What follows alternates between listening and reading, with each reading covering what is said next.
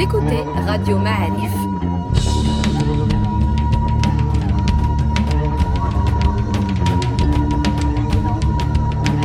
Le podcast Histoire.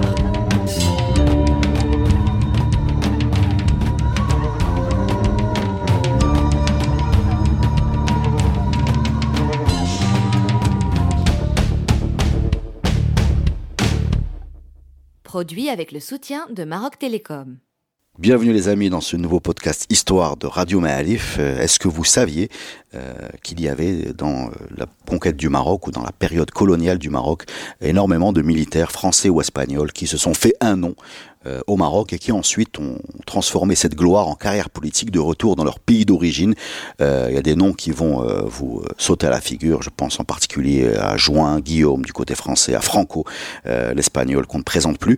Et, et pour nous éclairer sur ces carrières de militaires qui ont utilisé, qui ont eu le Maroc comme tremplin euh, politique, euh, nous avons convoqué notre spécialiste dans la question, Monsieur Mustafa Al-Qadeli. Salut Mustafa. Bonjour, bonjour à toutes et à tous. Alors est-ce que j'ai bien expliqué le thème?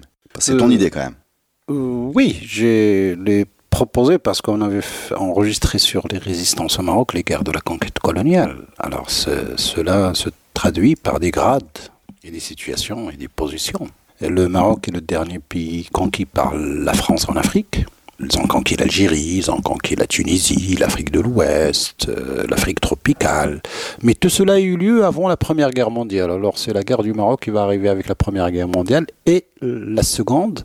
Et on va voir à travers les itinéraires des uns et des autres auxquels je me suis intéressé comment cette guerre du Maroc va leur servir de tremplin, si le terme est correct, pour avoir des grades, et on va voir des exemples, et surtout de jouer des rôles déterminants dans la vie politique française. On peut commencer par notre cher maréchal. Lyoté. Regardez. D'accord. Alors, alors parle-nous de Lyoté. Il, il était à l'ouest de l'Algérie, il était le chef de la subdivision de, de puis de la division de Ouhran. C'est lui qui est rentré à Oujda en 1905 pour venger la mort de, de- du docteur Mouchon Amrak, comme il disait. Après la conquête de Casa, il arrive en, en- en insi- en inspection. Donc il, il se place un petit peu dans les perspectives d'avenir. Et il est nommé en mai 1912 comme résident général. Le premier. Le second, disons. Parce que le signataire du traité de protectorat le 30 mars 1912, qui était un diplomate, qui devrait être le premier résident, en croyant que en signant le traité, ça y est, c'est- dans la poche, mais au fait, avec la révolte de Fès, la révolte des tribus qui avoisinent Fès, finalement, on décide d'envoyer un général au nom de Lyoté. Alors, comment, pourquoi, etc. Et on, on va voir comment le, le lien, parce que hum, son protecteur, qui était le ministre de la Défense à l'époque, en 1912, s'appelait Alexandre Milran. Ce monsieur va devenir président de la République française. On est en système quatrième, hein, quatrième République. Le président de la République n'avait pas de pouvoir, mais en tout cas, il avait un pouvoir symbolique. Euh, c'est lui qui va le nommer maréchal en 1922. D'accord. Donc Lyoté euh, est, est résident, je pense, jusqu'en 1925. Oui, D'accord. Euh, il perd, euh, il démissionne oui, euh, suite à un clash, on peut dire ça, avec, avec le maréchal Pétain. avec le maréchal Pétain, qui tout auréolé de sa gloire de Verdun euh, vient mater les tribus rifennes. Oui. Et entre les deux maréchaux, le contact se passe pas bien. Bah, Il y a un maréchal qui l'a obtenu sur le terrain, c'est Pétain. Verdun. Verdun. Mais un maréchal qui devient maréchal sans avoir fait la guerre, c'est un peu bizarre. Il faut préciser que, que Lyoté a été très important, euh, pas seulement en, en France euh, ou dans le système colonial, mais y compris au Maroc. Son admiration pour, le, pour la monarchie, y compris en France, c'est quelqu'un qui détestait prof- profondément la République. Absolument, il était royaliste. Il oui. était royaliste et, et la France n'est plus euh, un royaume du tout. Par contre, le Maroc en est un. Il va le renforcer, il va le dépoussiérer euh, en termes de symboles. Peu de gens savent, par exemple, que le- l'hymne marocain, la, la musique a été écrite par Léo Morgan, qui est le chef de la fanfare, le compositeur de, de la fanfare de Lyoté. Mais pas pendant Lyoté, c'est après. D'accord, 27, je crois. d'accord. 27. Et, on, on appelait ça d'ailleurs même la radio marocaine. la marche du sultan. La, la, la, la, la marche du sultan, Ouais. la, ra- la, la- la radio marocaine, jusqu'à une date récente, hein, j'avais alerté quelqu'un qui travaillait à la radio, il disait il faut plus dire cela parce qu'ils ont gardé toujours euh, ce, ce- ce terme.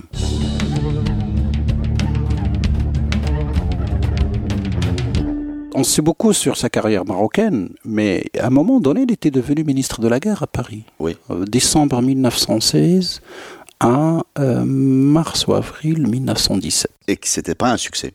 Non, il n'est pas démocrate, Lyoté. Il ne croit pas à la démocratie. D'ailleurs, le problème, l'origine de son problème, c'est qu'il refuse à donner à l'Assemblée nationale des détails sur les opérations, etc. En disant il refuse de rendre des comptes. Ah, il refuse de rendre des comptes, absolument. Il est poussé à la démission.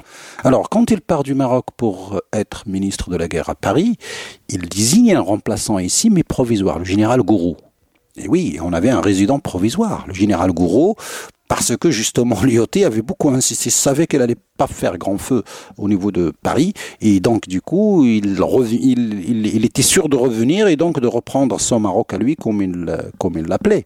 Alors comment il obtient maréchal, ça reste le mystère hein, de l'histoire de France, mais en tout cas il n'a pas participé directement aux opérations sur le terrain, ce qui est le cas de maréchal Joffre, le maréchal Pétain qui ont été désignés comme maréchaux. Or, dans la loi de la guerre, paraît-il, euh, être désigné, euh, avoir le titre de maréchal, il faut sauver son pays d'un désastre, d'une occupation. Ce qu'ont fait, disons, les... Les Joffres et les, les Pétains. Ce que n'a pas fait Lyoté. Ce qui n'a pas fait Lyoté, surtout que la Première Guerre mondiale, en tout cas côté français, s'est passé beaucoup sur le terrain de France, pas en Allemagne c'est l'armée allemande qui était en France. Oui, bien sûr. Donc, euh, quand même, la, France était quand même à un moment donné très menacée dans sa propre souveraineté. C'est pour ça que ces maréchaux ont été ont obtenu le bâton, comme on disait, parce qu'ils ont sauvé leur pays de, leur, de, du désastre. Ce qui n'est pas le cas de, de, de, Lyoté, qui a, par une prouesse, euh, fait euh, en, tout cas, réussi à convaincre les autorités françaises qu'il avait fait la guerre à l'Allemagne au Maroc. Euh, qu'il avait fait la guerre à l'Allemagne au Maroc, c'est oui. ça D'accord. Euh, donc Lyoté avait un petit complexe donc par rapport à ses, autres maréchaux, c'est ce que tu nous dis? Certainement. Et en, tout cas, il a, il, a, il a bataillé pour l'avoir ce titre. Donc, donc Lyoté, en fait, euh, si on reste dans le thème du tremplin par rapport à une carrière politique française, ça l'a propulsé, disons, sa conquête du Maroc à, à, la, à son ministère, on est d'accord Même s'il n'a pas réussi à transformer l'essai, on va dire. Oui, en tout cas, il a, il, a, il a essayé de faire de son mieux. Il revient au Maroc comme euh, résident général à la place de Gouraud. On va voir aussi Gouraud, peut-être on peut le parler, puisqu'on a un cèdre qui s'appelle toujours Gouraud en Trasrou Ifren, en hommage à ce bonhomme qui avait perdu un bras dans les Dardanelles, qui était le chef des armées françaises dans les Dardanelles, en Turquie euh, actuelle. Et donc, c'est pour cela qu'il euh, que Lyoté l'appelle. Il est euh, compensé par, en, en, le nommant à la tête de l'armée française qui va conquérir la Syrie en 1922 euh, avec la création du royaume euh, arabe du fils de euh, par le roi Faisal, fils du shérif de la Mecque, la révolte arabe, les Britanniques, les Français, etc., le Hijaz, etc. Donc Gourou va être compensé comme chef des armées françaises et résident en Syrie. Lyoté va obtenir son bâton de maréchal parce que c'est à l'occasion, vous savez, on a eu une visite, le premier président de la République française qui rend visite au Maroc, c'est Alexandre Milran en 1922 en mai exactement, qui va lui remettre le bâton de maréchal au Maroc. Donc c'est étonnant, il, reçoit son bâton de maréchal après avoir été ministre de la guerre. Oui, euh, après la Première Guerre mondiale. C'est après la première qu'on donne ces, bâtons. Donc on les donne aux gens qui ont fait le terrain, euh, Joffre, et Pétain, mais euh, Lyoté le reçoit un peu plus tard, donc on peut imaginer qu'entre 1918 et 1922, il a fait les pieds et les mains pour convaincre la hiérarchie qu'il avait fait la, guerre aux Allemands au Maroc, ce qui est un peu vrai aussi, Hein, euh, puisque les Allemands et les Turcs, les Ottomans ont essayé d'aider la résistance marocaine contre les Français, c'est-à-dire une histoire, une manière d'occuper les troupes françaises au Maroc, c'est exactement ce que les Français et les Britanniques ont fait dans le Hijaz en supportant ce qu'on appelle la révolte arabe, avec l'histoire de MacMahon, etc. On parle beaucoup de Laurence d'Arabie, mais on parle très peu du rôle d'un contingent de l'armée française qui était composé d'un millier de soldats indigènes algériens et à leur tête l'ancien Hakim d'Oraba qui s'appelle le colonel Brémond.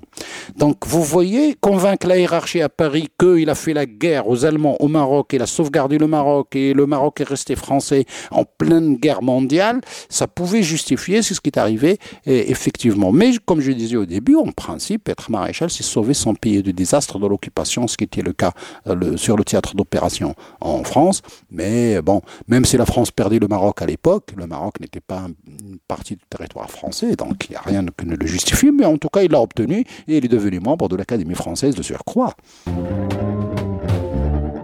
On va passer à d'autres personnages en restant euh, chez les Français.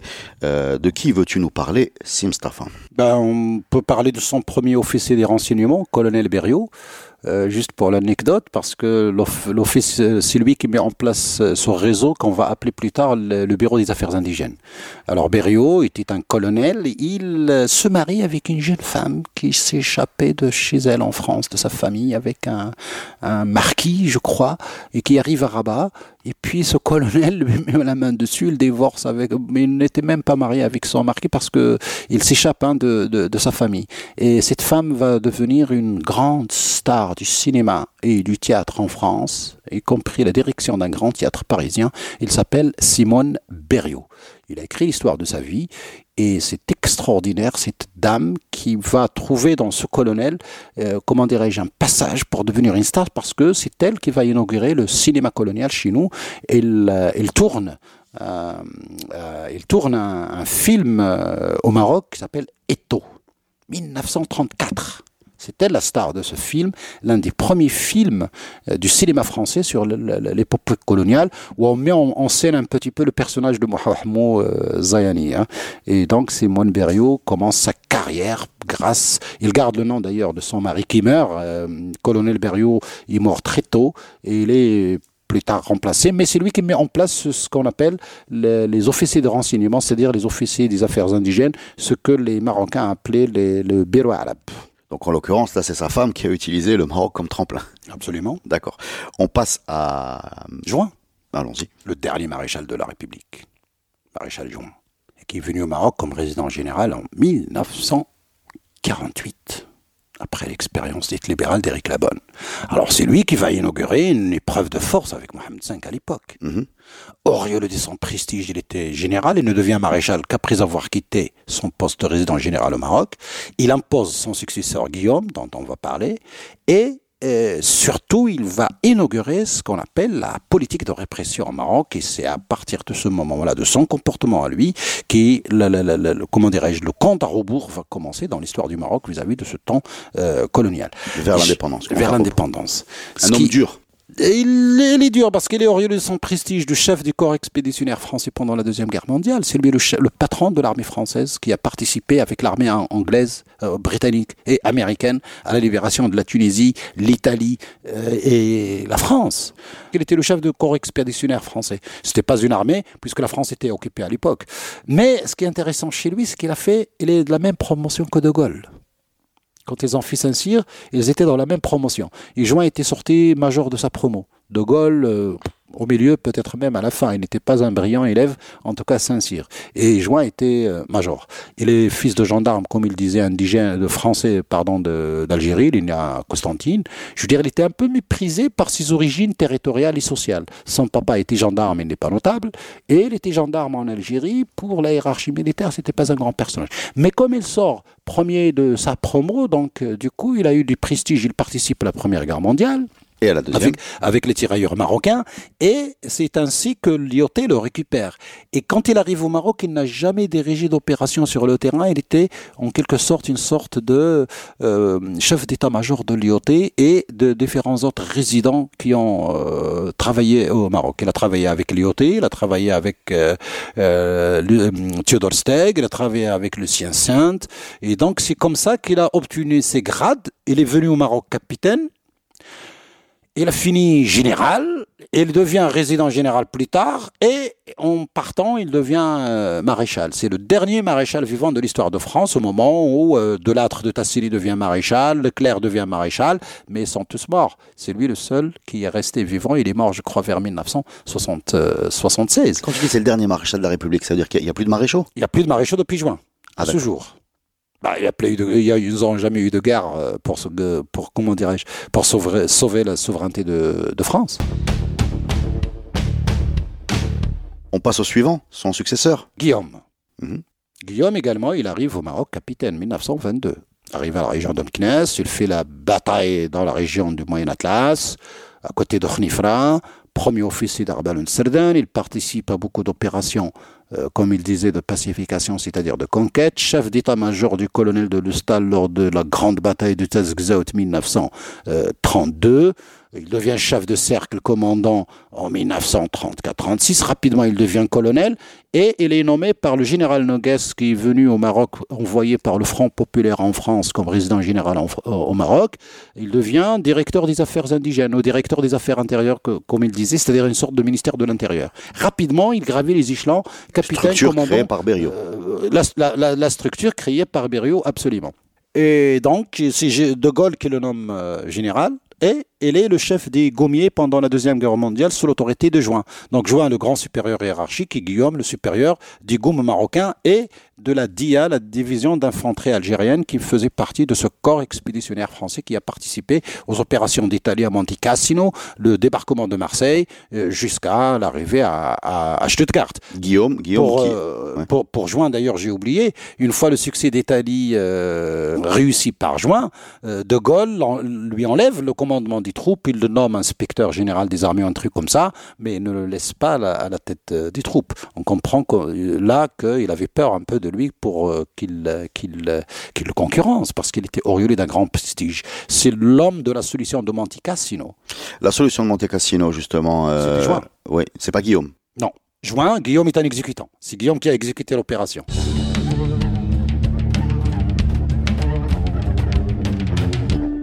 Alors, parle-nous du général Giraud, s'il te plaît le premier président du gouvernement provisoire est, de la France libre après la, rencontre d'Anfa, janvier 1943, c'est Giraud qui préside la République libre.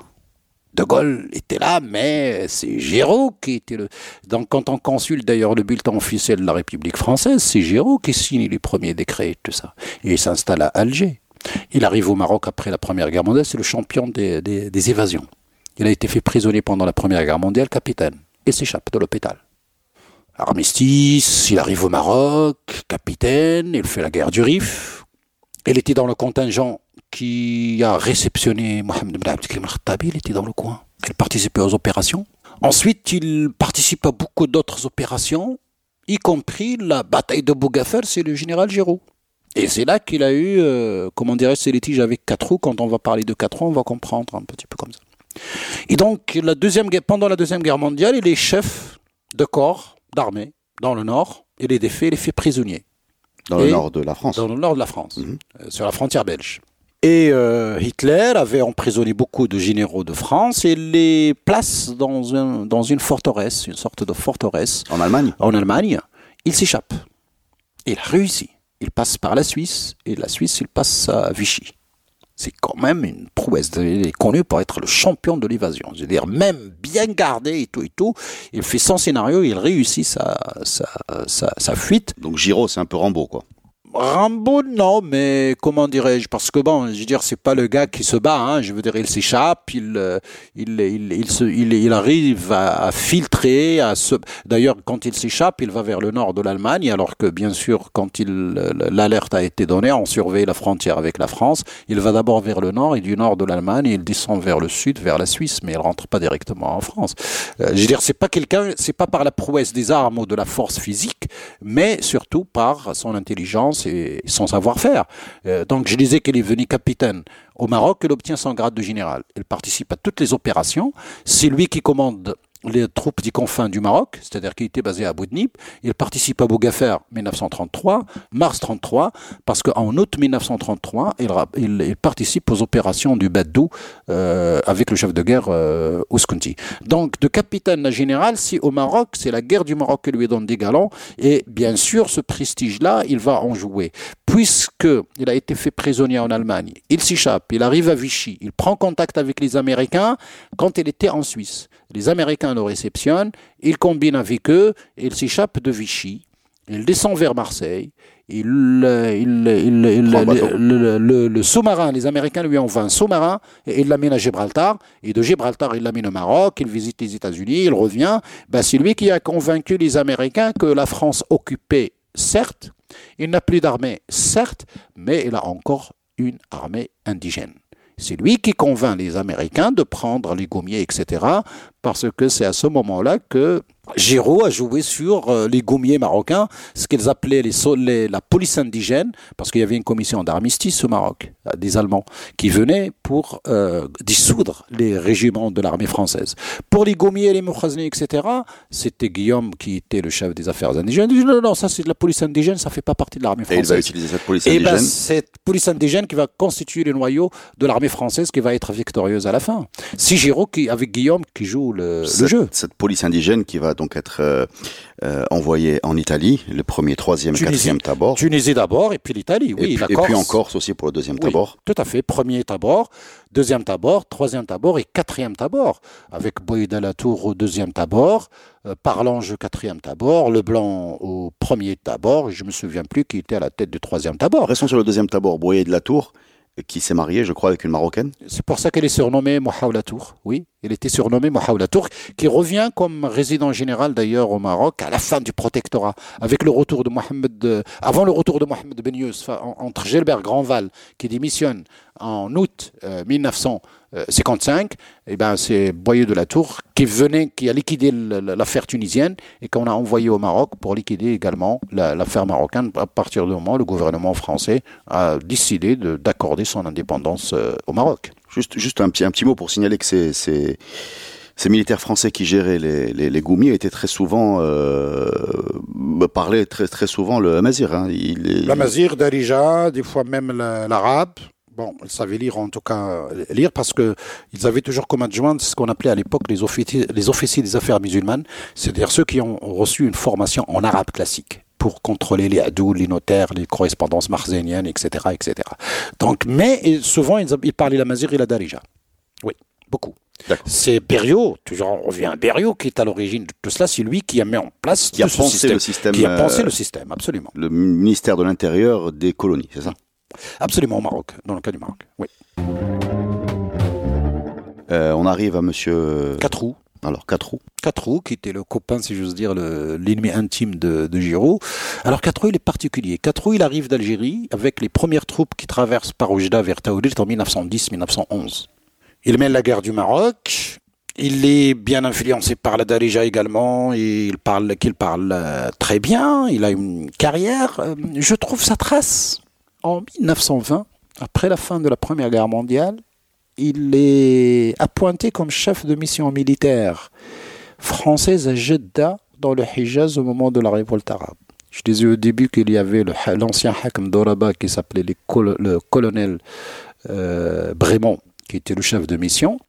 Et il est remplacé par euh, Katrou, donc à la tête de la mission militaire dans le Hijaz, dont on parle pas beaucoup. On parle beaucoup de Laurence d'Arabie, mais on parle pas beaucoup de la participation française, parce que vous savez, quand veut, on veut aborder les problèmes d'aujourd'hui, il faut toujours remonter dans le temps sur les origines des politiques suivies, des conséquences euh, qui ont eu lieu, et puis les suites politiques, militaires, économiques et tout ce qui va avec.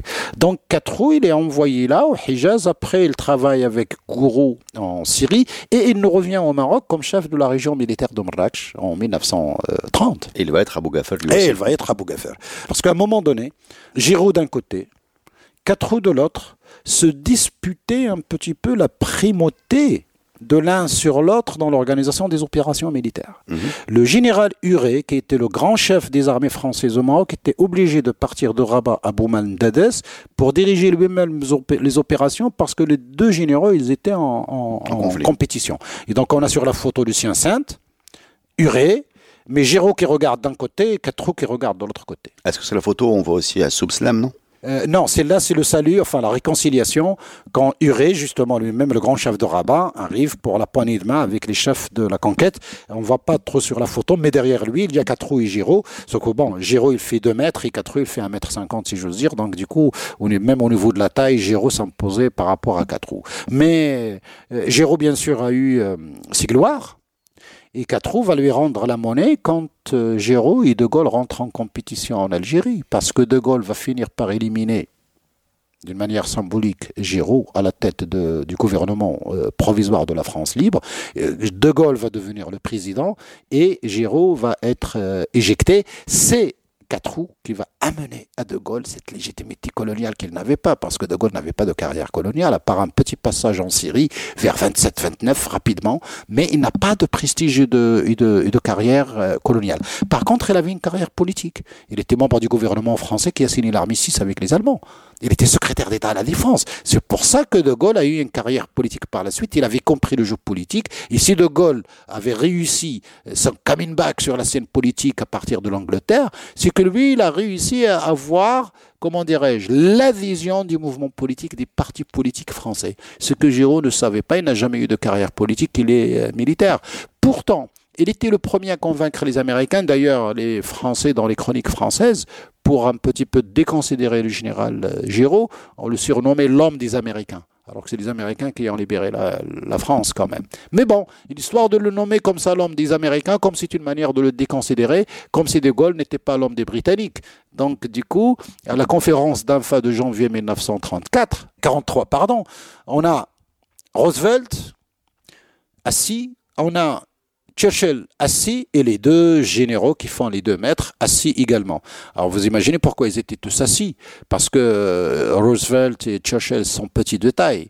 Les deux autres, ils font deux mètres chacun. De Gaulle de, Gaulle, fait deux mètres, Géraud fait deux mètres, à peu près. Bon, j'exagère, peut-être à mètre 95. Mais en tout cas, on ne pouvait pas avoir de photo debout. Il n'y a aucune photo debout des quatre personnages. Ils sont tous assis, comme ça, ils sont à égalité. Donc, jusqu'à cette conférence d'Infa, il y avait De Gaulle, il y avait Giraud. Au début, Giraud avait le dessus. De Gaulle était le chef au niveau de Londres. Mais les Américains, bien sûr, ils ont traité avec, euh, avec, euh, avec Giraud. Et donc, du coup, c'est Giraud qui a eu le, le, devant de la scène. Mais dès qu'ils se sont installés à Alger, bien sûr, à Alger et en Algérie, il y avait les partis politiques français, il y avait les représentants de chaque mouvement, il y avait les communistes, il y avait les résistances, etc.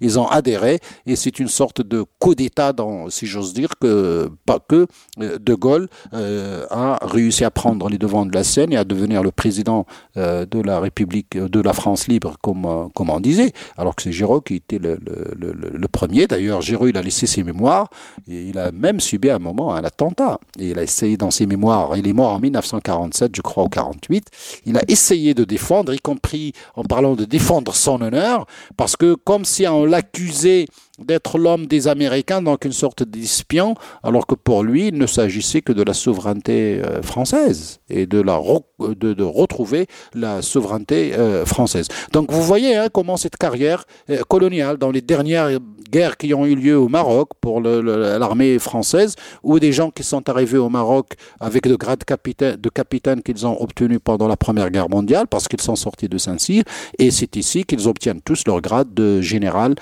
sans exception, Catrou, euh, Guillaume, euh, Nogues d'ailleurs qui est venu euh, également, résident général de 1936 avec le Front populaire, c'est eux qui le nomment.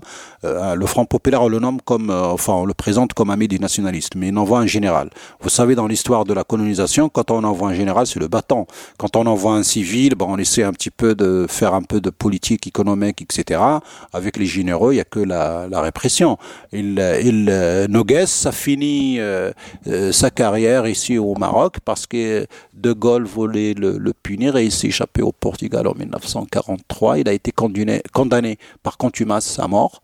Et puis bon, il a été gracié vers les années les années 50. C'est ainsi que c'est comme ça qu'il rentre euh, en France. Donc vous voyez que tous ces personnages ont obtenu. Euh, Noguès a fait sa carrière militaire au Maroc également. Il a participé aux toutes premières batailles des années des années 14, 15, 16, 17. Il était dans le Rif aussi au moment de l'offensive de Abdelkrim entre 1923 et 1925. Il a beaucoup souffert des offensives de Abdelkrim Nogues, qui était un, un chef d'une colonne mobile qui bougeait un petit peu d'est en ouest, d'ouest en, est, et il fait partie de ce contingent qui a eu euh, ses, comment dirais-je, ses heures de gloire avec la guerre du Maroc. C'est pour ça qu'on trouve leur impact dans l'histoire politique française par rapport aux officiers qui étaient en Algérie, en Tunisie, au Sénégal, en Côte d'Ivoire, etc., qui ont eu des carrières militaires au 19e siècle, mais au 20e siècle, ils n'ont jamais eu de carrière militaire. On a vu donc comment euh, le Maroc a propulsé les militaires français euh, sur le, devant de la scène par rapport à et à quel point euh, leur, leurs actions militaires chez nous ont changé leur destin. Mais aucun destin n'a été autant transformé que celui d'un Espagnol, en l'occurrence Franco. Raconte-nous, s'il te plaît, comment sa passage au Maroc a conditionné sa prise de pouvoir en Espagne et ses longues années de chef d'État espagnol. Francisco Franco. Il arrive au Maroc après la, comme ils appellent les Espagnols, le désastre d'Anoual, après la bataille de, de, de Et euh, il est blessé d'ailleurs dans la guerre du Maroc. Euh, parle même d'une blessure euh, qui a, qui, a, qui, a, qui a impacté sa vie sexuelle, ce qui explique aussi sa rage par la suite. Et euh, suite à sa blessure, il est désigné comme une, comment dirais-je, comme une sorte de, il est rédacteur en chef d'une revue des troupes euh, militaires. Parce qu'à l'époque, on diffusait, enfin, la, presse militaire suivait aussi euh, la formation des six militaires, y compris par l'information, mais aussi des articles de fond sur les opérations militaires, sur la tactique, etc., etc. Et donc, euh, après sa blessure et sa convalescence, on le désigne à la tête de cette revue. Donc, il participe pas directement à la, à la, à la guerre du Rif après, avec euh, Primo de Rivera et, et, et Pétain. Ensuite, il est désigné gouverneur des Canaries. Donc, vous voyez, il fait une ascension rapide et fulgurante, euh, parce que moment, bon, 1930, Primo de Rivera a été éjecté, la République est arrivée, un nouveau processus politique a commencé en Espagne. Il était gouverneur euh, aux Canaries, et c'est à ce moment-là qu'il commence, notre euh, Franco, à essayer, de mobiliser les gens qui étaient de même optique politique et surtout parmi les officiers qui étaient au Maroc, entre autres les officiers qui étaient euh, à Tétouan. Et euh, c'est comme ça qu'il euh, déclarait la rébellion à la République espagnole à partir de, de, de, de Tétouan. Et c'est là que commence sa véritable carrière militaire parce qu'il mène les opérations lui-même. Et il mobilise, alors ce qui est curieux aujourd'hui, on ne comprend pas comment ces réfins, ou les gens du Nord d'une manière générale, qui se sont battus mordicus contre les, Espagnols, et dès que les Espagnols avaient besoin d'eux, c'est comme l'histoire de nos gommiers, hein, un côté français, ils adhèrent et puis il participe à la conquête euh, de Franco euh, de, du pouvoir politique euh, en Espagne. Alors réponds à cette question. Bah, vous savez, il y a beaucoup de choses à, à, dire. Il y a le contexte, il y a la défaite, il y a le désarmement, il y a le désastre, il y a la pauvreté, et surtout peut-être aussi une manière de faire la revanche aux Espagnols. Faire la guerre aux Espagnols en Espagne, quel bonheur pour les gens du Nord de rendre la monnaie un petit peu de ce qui a eu lieu auparavant. Pourquoi pas L'ennemi de mon ennemi est mon ami. Ben, euh, avant, euh, avant cette notion-là, mais faire la guerre aux Espagnols en Espagne aussi, c'est une manière de rendre la monnaie de la défaite euh, de, de l'expérience de Mohamed Al-Hakim Khattabi. Donc tu es en train de nous expliquer que donc le, général Franco, donc qui va devenir, euh, qui, va finir par gagner cette fameuse guerre, des guerres d'Espagne contre les républicains, euh, a, démarré du nord du Maroc. Ah oui, il a démarré de Tétouan, il a mobilisé les officiers de l'armée espagnole, parce que vous savez, dans l'armée espagnole, il y avait le, ce qu'on appelle le, cour, le, courant colonialiste et le courant non, colonialiste. Le, les Africains, comme ils, les Africains, comme ils sont nommés, ceux qui étaient pour le projet colonial au Maroc. Je rappelle qu'après le désastre de Cuba, comme ils le présentent dans leur histoire en 1898, après avoir perdu Cuba, l'expansion coloniale pour les Espagnols est devenue euh, une chose indésirable. Mais il est resté un courant surtout militaire, pas du tout politique, qui continuait à soutenir l'idée de continuer d'être une puissance coloniale.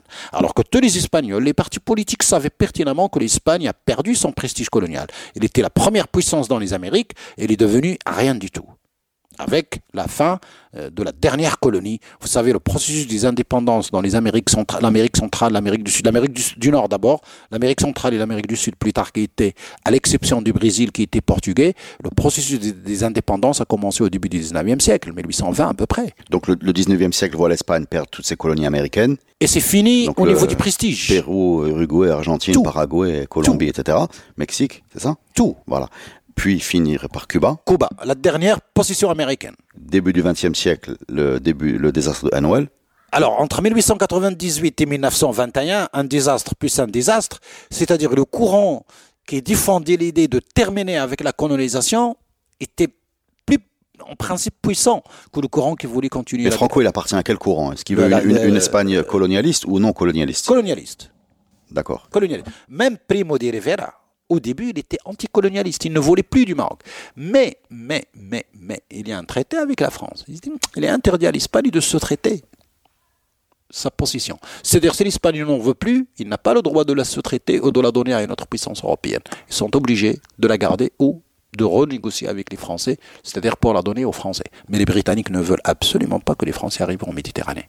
Donc, je dis, Primo de Rivera, qui va faire un coup d'État en 1925, qui va prendre le pouvoir, qui va devenir chef du gouvernement, chef des armées, et qui va lui-même être un peu le grand boss de l'armée espagnole euh, dans la guerre de reconquête euh, du Nord, quand Pétain a été désigné par le, côté français, euh, au début, 1921-1920, après le désastre d'Anoual, comme il l'appelle, il était contre le projet colonial. Mais comme ils étaient coincés parce qu'ils appellent le droit international et la convention avec la France, comme c'est le fait accompli s'était imposé à eux. Mais Franco, il était dans le courant des africanistes, ceux qui défendaient le projet colonial espagnol, surtout, surtout, surtout qu'il y a, euh, comme, comment dirais-je, une sorte de dette historique à rendre au Maroc par rapport à la Reconquista. Depuis la Reconquista, je veux dire, on rêve de reprendre ce Maroc. On a appelé Villa Cisneros, le cardinal de l'époque de la Reconquista et de, de, de, de comment dirais les, tribunaux de l'Inquisition, etc., parce qu'elle était aussi de ce courant catholique, traditionnaliste, euh, conservateur, lié à l'Église, euh, euh, très proche de, de, l'Église. Donc il y a tout ça qui est en, comment dirais-je, en contexte pour que Franco et d'autres soient. il était colonel, il n'était pas encore général, hein, je veux dire, quand il commence sa sédition, mais il arrive à imposer ses vues même à des généreux, et c'est comme ça qu'il réunit le premier noyau de l'armée espagnole à Tétouan pour traverser la Méditerranée, comme Tariq Ziyad, et de mettre pied de l'autre côté de, la Méditerranée et de commencer sa conquête du sud vers le nord. On est en 1936, le début de la guerre civile. Ça a duré trois ans, de 1936 à 1939. Et il va garder le pouvoir jusqu'à son décès en 1975. Exactement. Exactement.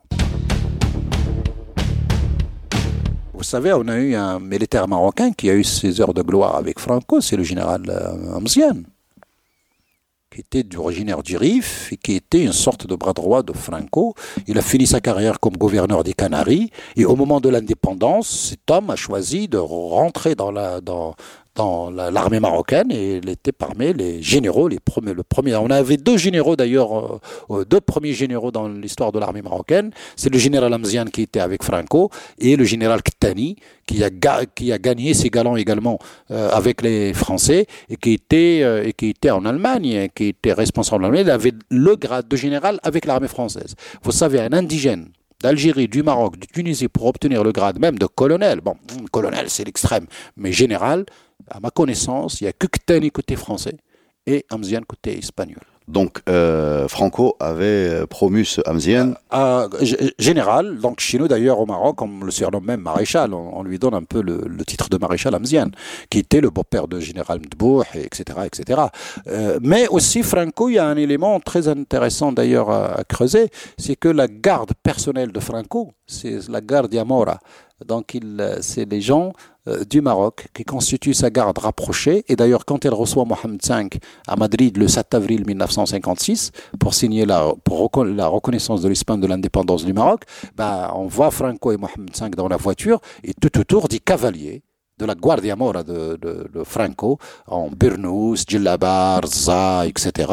Et c'était sa garde personnelle. D'ailleurs, on voit ça dans certains films, dans, comme dans le film de Kelloch, euh, Terra et Libertad, euh, Land and Freedom.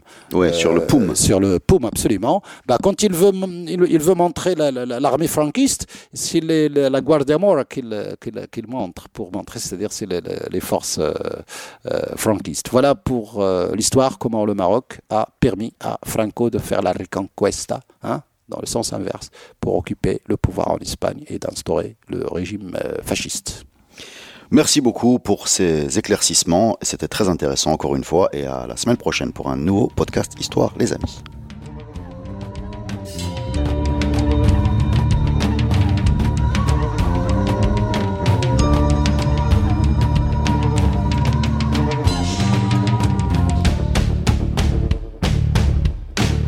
Ce podcast est produit avec le soutien de Maroc Télécom. Maroc Télécom, un monde nouveau vous appelle.